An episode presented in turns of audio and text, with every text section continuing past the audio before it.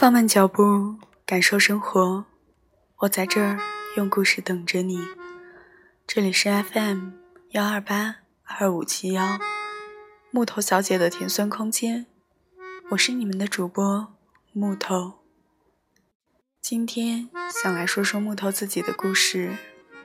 很抱歉，已经很长时间没有录节目了。这期间发生了很多开心又不开心的事情。但今天木头想和大家说些开心的事儿。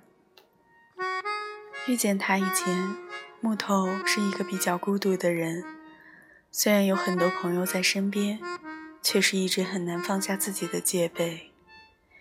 一直以来，木头都觉得自己或许就会这样一个人，或开心，或孤单的走完人生旅程。其实木头曾以为。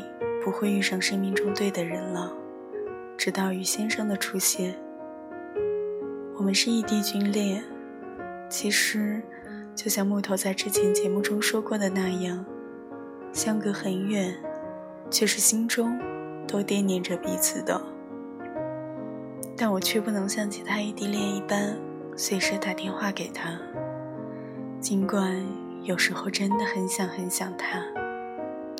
幸运的是，我们还可以每天有视频，虽然不在身边，但终究是能够看到彼此的。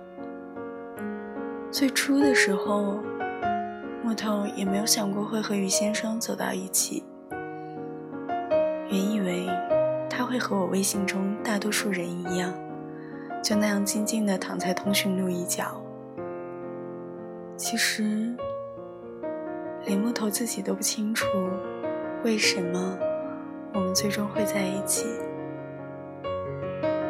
只是觉得在对的时间遇上了对的人。木头本不是一个很会矫情的姑娘，很多话我会当面说出来。其实内心中很感谢于先生会在这个时候出现在我生命中。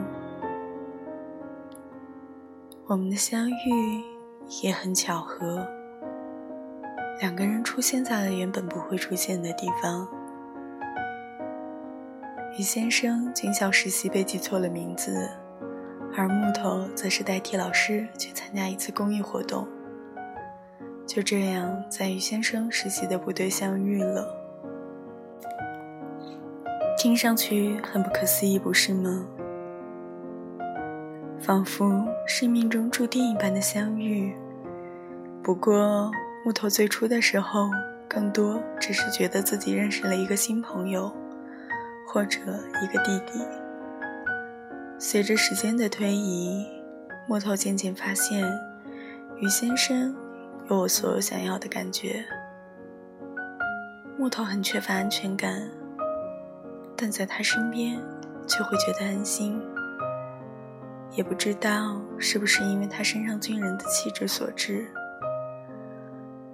木头身边的朋友都在说，自从认识于先生以后，木头变了很多。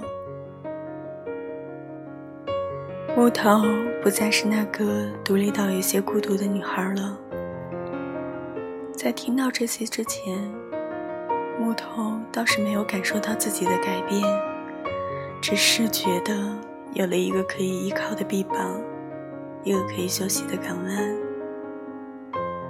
最后，木头想对于先生说的是《天使爱美丽》中的一句台词：“Sans toi, les émotions d'aujourd'hui ne seront que la bonne morte de émotions d'autrefois。”原以为没有你。良辰美景，又该和谁说？